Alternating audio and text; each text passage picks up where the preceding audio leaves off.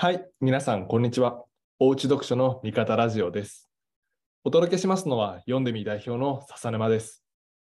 おうち読書の味方ラジオは、読書教育を通じて教育の見方をアップデートし、保護者様同士がお悩みや経験をシェアできるおうち読書の味方になるラジオ。日本初のオンライン読書教育の習い事、読んでみオンラインを運営する読んでみの創業者であり、代表である笹沼が、毎週金曜日にお届けしています。家事の合間、子どもたちの習い事の送り迎えの合間に、ながら聞きを楽しんでください。今週は先週とガラッと変わり、コンパクトな味方ラジオとなっています。どちらの方が聞きやすいか、ぜひアンケートのお便りにてお答えいただければと思います。そして今日はですね、ラジオの最後にぜひ聞いていただきたいニュースも答えます。えー、今日も最後まで聞いてくださると幸いです。よろしくお願いします。いや、もう早いもので、まあ、2月というところで、この間この間までもう年末で年越しだっていうふうに言ってたのに、もう1年の12分の1も終わってしまったということで、まあ、本当に早いなというふうに思うんですけれども、まあ、まだまだ寒い日々が続きますということで、体調には気をつけてお過ごしください。そして、お子さんの体調を見守っていらっしゃる保護者の皆様、本当にお疲れ様です。では、ここから味方ラジオを始めていきたいと思います。まずは今週のお便り紹介です。ハッシュタグおうち読書の味方ラジオに寄せていただいたお便りにてお、便りにお答えしていきます。まずは前回の第21回にて、えー、ことなおさんからいただいたこちら。味方ラジオを聞いて試してみたこと。えー、読んでみ先生の中でも小さい頃から読書が好きだった先生、かっこいいがきっかけで高校生ぐらいから読書に目覚めた先生と様々なのを知ります。なので自分の子供に対していつ読書家になるか期待をしないということを心がけています。いつかタイミングが来ると待ってみたいと思いました。えー、傾聴力ではなく気づく力、本物だけに触れておく、本人に合っている本、まさに読んでみらしいですね。AI 秘書の選書のおかげで知らなかったけど子供に合った本に出会え、親子ともども楽しませていただいています。今後とも私たちに合う選書をよろしくお願いいたします。また最近のミニレッスンでは笹沼先生、春先生、正樹先生以外のたくさんの先生が出演されている動画が楽しく親子で視聴させていただいております。いろいろ工夫をされている様子で受講する側もサボらないようミニレッスンを受講しようと思う気持ちが高まります。えー、以上になります。ありがとうございます。えー、読んでみーとのメンバーとの対談会、これ、味方ラジオの中で過去に何度かやらせていただいているんですけども、えー、もうたくさん聞いてくださっているみたいで、とても嬉しく思います。え読んでみーのメンバー、今は全員こう読書が好きなメンバーではあるんですが、まあ、それぞれ、え読書が好きになった理由であったり、タイミングっていうのは結構違いがありまして、まあ、人それぞれなんですよね。まあ、この辺はすごい面白いなというふうに思います。ま今回のアンケートでのまテーマ、前回あの第21回で設定したテーマが、ま味方ラジオを聞いて実践してみたことということだったんですけれども、本当に、えー、琴直さんのおっしゃる通り、あの素晴らしい、まあ、心がけというか、あの僕らとしてもそのように思ってもらえるのは嬉しいなというふうに思います。味方ラジオをやっていて、まあ、よかったなというか、励みになるというふうに思います。あのまさに読書にはまるタイミングっていうのは本当に人それぞれであって、読書家に早くなってもらおう。どんどん難しい本読めるようになって、どんどん語彙をつけて、そういうことを目的に読書をするのではなく、楽しく本を読んで、本と過ごして、本と親しんでいたら、気づいたら読書家になっていた。気づいたら本が生活の一部になって、何かやりたいと思った時に読書というものが武器になっている。まあ、そんなこう状態っていうのをま目指してというか、あのそんなところが理想だというふうに今感じていますので、まあ、そういう目線でお子さんに対して、まあ、ある意味こうリラックスしてというか肩肘張らず、えー、読書を楽しんでいる様子をこう見守ってあげる、えそんな気持ちでいていただくのがいいんじゃないかなと思います。まあこうまあ、いつかタイミングが来ることを待つ。まあ、なかなかこう気持ちとしても、え、大変なところはあるかなと思うんですけれども、それだけの価値が、え、読書にはある。まあ、そんな風に実感していただけるように読んでみとしてもいろんな発信を続けていきたいと思います。まあ、このまあ、発信といえば実はですね、この味方ラジオも2月にちょっと配信頻度が増えるような取り組みをするかもしれません。続報を楽しみに待っていただければ嬉しいです。選書についても、お便りの中で触れていただいておりました。えーまあ、他の受講生の方からもですね、こう読んでみを受講していて良かったこととして言っていただけることが多い理由の一つがですね、こう自分たちでは絶対に出会えなかった本に出会えた。そんなふうに言って言っていただけることが多いです。まあ、世の中にはこう一生かけても読み切ることができないような本が、量の本があって、まあ、絵本児童書に絞っても、えー、もう本当に読み切れないっていうふうにいっぱいあるわけですよね。で、まあ、お子さんのまあ、なんですか、お子さんにぴったりな本を選ぶっていうふうになってくると、まあ、もちろん一冊読んで、じゃあ一冊お子さんに渡してみよう、じゃダメなわけで、まあ、例えば10冊とか読んで、その中でもう一冊やっとお子さんにヒットするのがあるとか、まあ、そういうふうになってきちゃうと、もう忙しい子育ての中、保護者様が一冊一冊読んでお子さんに合った本を選んでっていうのは、到底こう無理な、もう正直かなり、えー、難しい話になってしまうというふうに思っています。まあ、だからこそそこを読んでみがサポートしていくことで、まあ、保護者様と二人三脚で、えー、お子さんにぴったりな本をお届けして、えー、お子さんがこう、まあ、楽しんで、えくれるように、まそして、えお子さんが楽しむことはもちろんなんですが、ま保護者様のまあ、負担も軽くしてあげたらなというふうに思っております。まあ、保護者様の負担が軽減されることによって、その分、例えばじゃあ本を読んだ後の会話を親子で楽しむとか、まあ、ライフスタイルっていうか、まあ、寝る前にじゃあ本を一緒に読むような習慣がつくとか、まあ、そんな形でですね、えー、親子のこう関係というか、親子の、ま、過ごし方みたいなところです。親子時間の過ごし方みたいなところも、読んでみを通じて豊かにできたらいいなというふうに願っております。最後にお便りについて、あの、新コンテンツの方にも気づいてくださってありがとうございます。実は読んでみですね、こうまあ、アプリのこのミニレッスンに限らずですね、いろんなところでですね、この毎週のように新しい機能やコンテンツ加えられております。まあ、例えば2月はですね、あの2月のベジタライオンのあのカレンダー、読んでみカレンダーというものを配布しておりまして、えーまあ、本を読んだりミニレッスンを、えー、こう受けた日にカレンダーを塗っていく、色塗りをしていくと、まあ、最後素敵なベジタライオンが出来上がるというものなので、えー、ぜひ、え、皆さん取り組んでいただけたらと思います。えー、いろんなこう変化について、お子さんとこう一緒にワクワクしながら、あ、こんなところが変わってるね、なんて話していただけたら嬉しいなというふうに思います。では、えー、ここから今日のトピックに入ろうというふうに思います。えー、今日のタイトルはですね、孫正義やビル・ゲイツの共通点、子供のリーダーシップの育て方です。えー、マイクロソフトのビル・ゲイツ、アマゾンのジェフ・ベドス、えー、ソフトバンクの孫正義、ファーストリテイリング、ユニクロの会社ですね。その社長の柳井正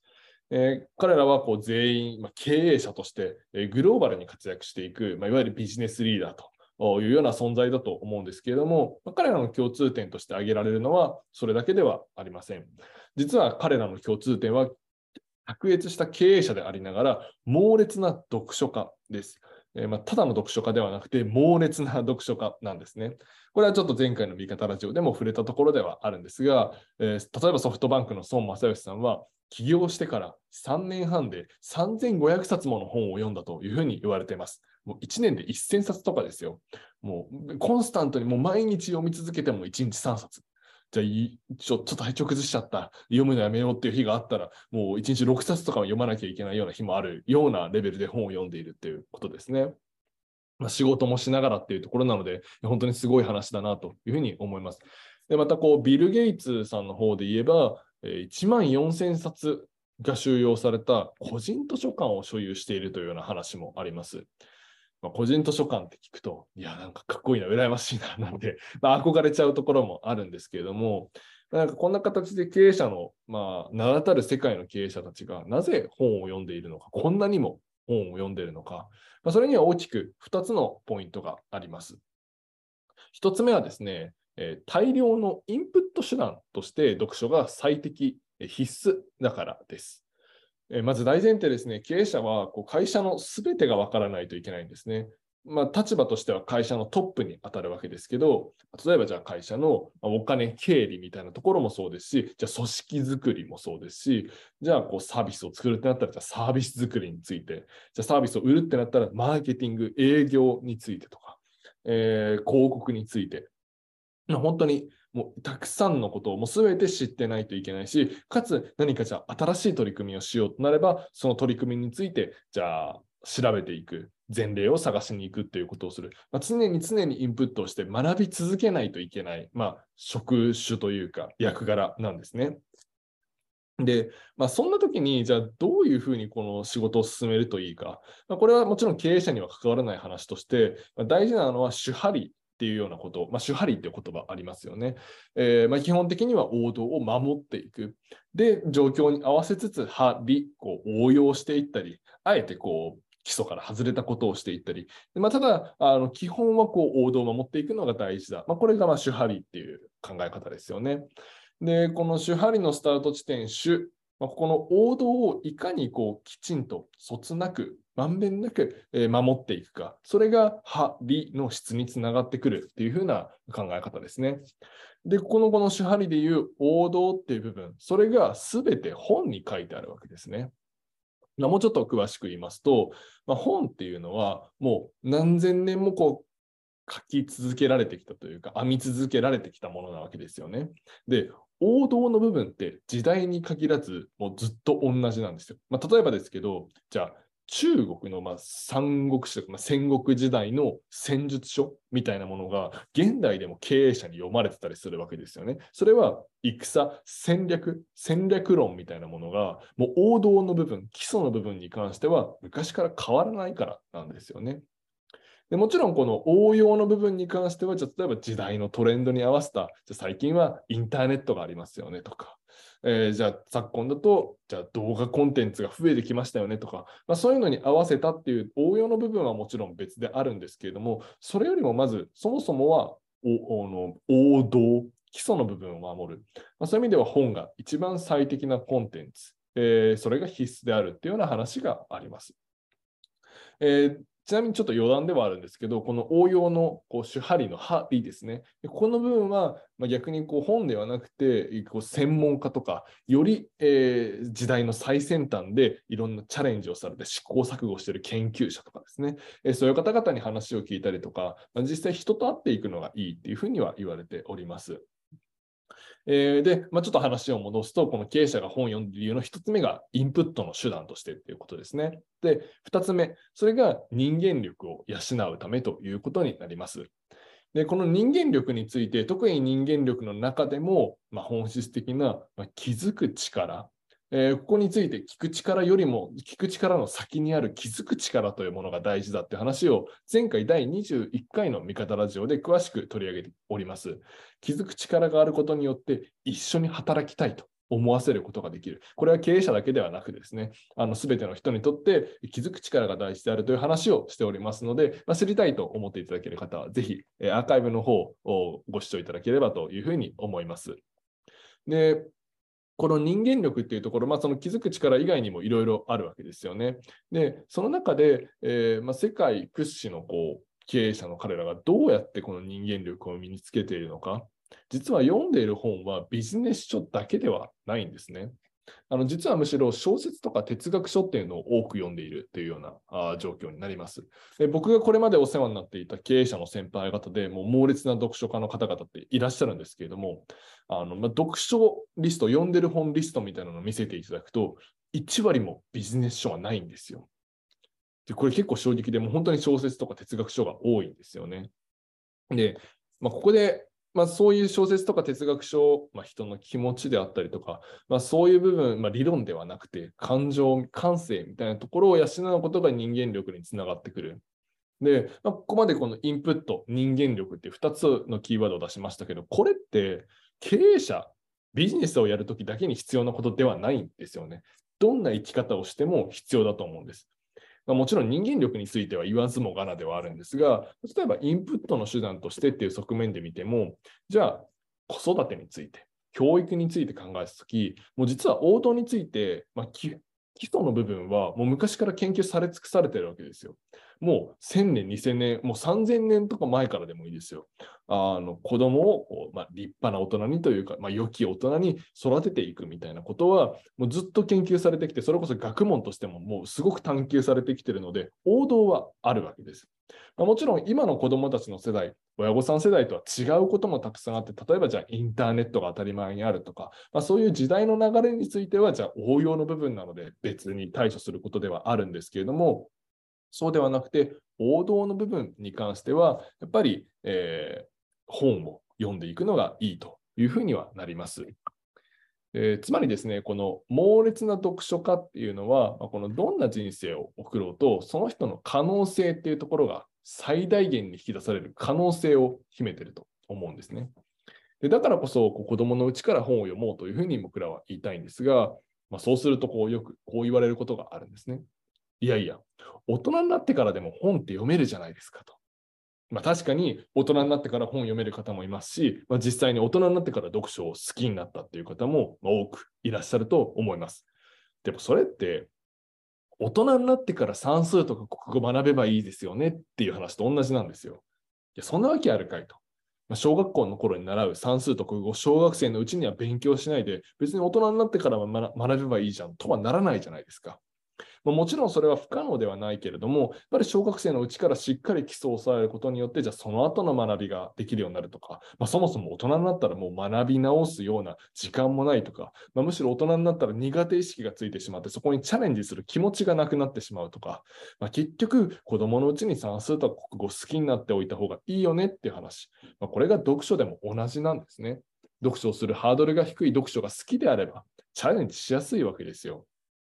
まあ、かつこの読書習慣っていうものが身につくのが早ければ早いほど、もう倍倍倍って子どもの成長に影響してくる。まあ、これが実は第17回の味方ラジオでお話ししている読書の効果っていうのが、こう雪だるま式に倍倍倍と成果が出てくるよっていうお話の解説、まあ、これについてもちょっと別途ご覧いただければと思うんですが、ま、つまりですね、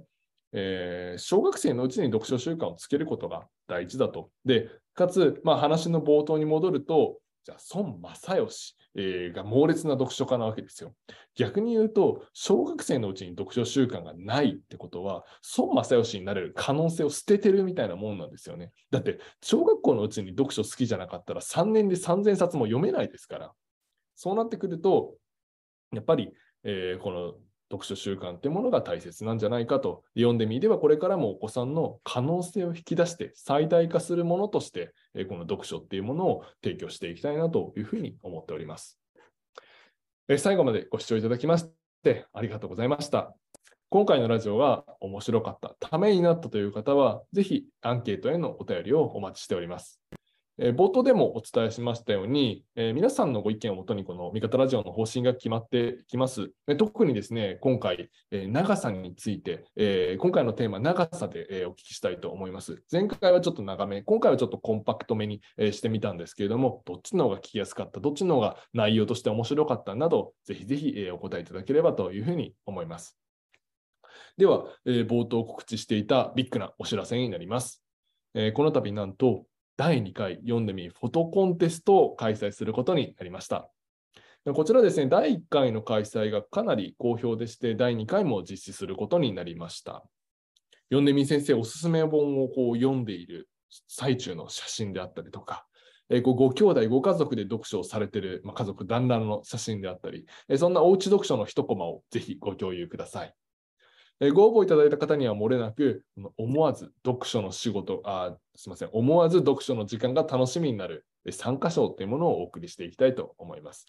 でまたですね、参加賞の他にも、読んでみー先生特別賞をはじめとする部門賞を4つご用意してまして、こちらに選ばれた皆さんは、非売品の特製読んでみー先生グッズをプレゼントいたします。参加をご希望の方は、こちらの味方ラジオ配信とセットでお送りしている URL より詳細をご覧ください。また最後に重要なお願いになります。Twitter やインスタにて、ハッシュタグ、大内読書の味方ラジオで感想のハッシュタグ投稿をお願いいたします。いただいた投稿は読んでみの公式 Twitter、公式 Instagram で必ず取り上げさせていただきます。またいただいたお便りの中で、ラジオ内で取り上げきれなかったお悩みについても順次 SNS で回答していきます。まあ、日本ではまだ馴染みのない読書教育というものではありますが、えー、これを日本中の子どもたちに届け届けていきたいということで、えー、皆さんの力を貸していただければ幸いです。えー、どうぞよろしくお願いいたします。えそれでは今週はここまでです。えまた来週。さようなら。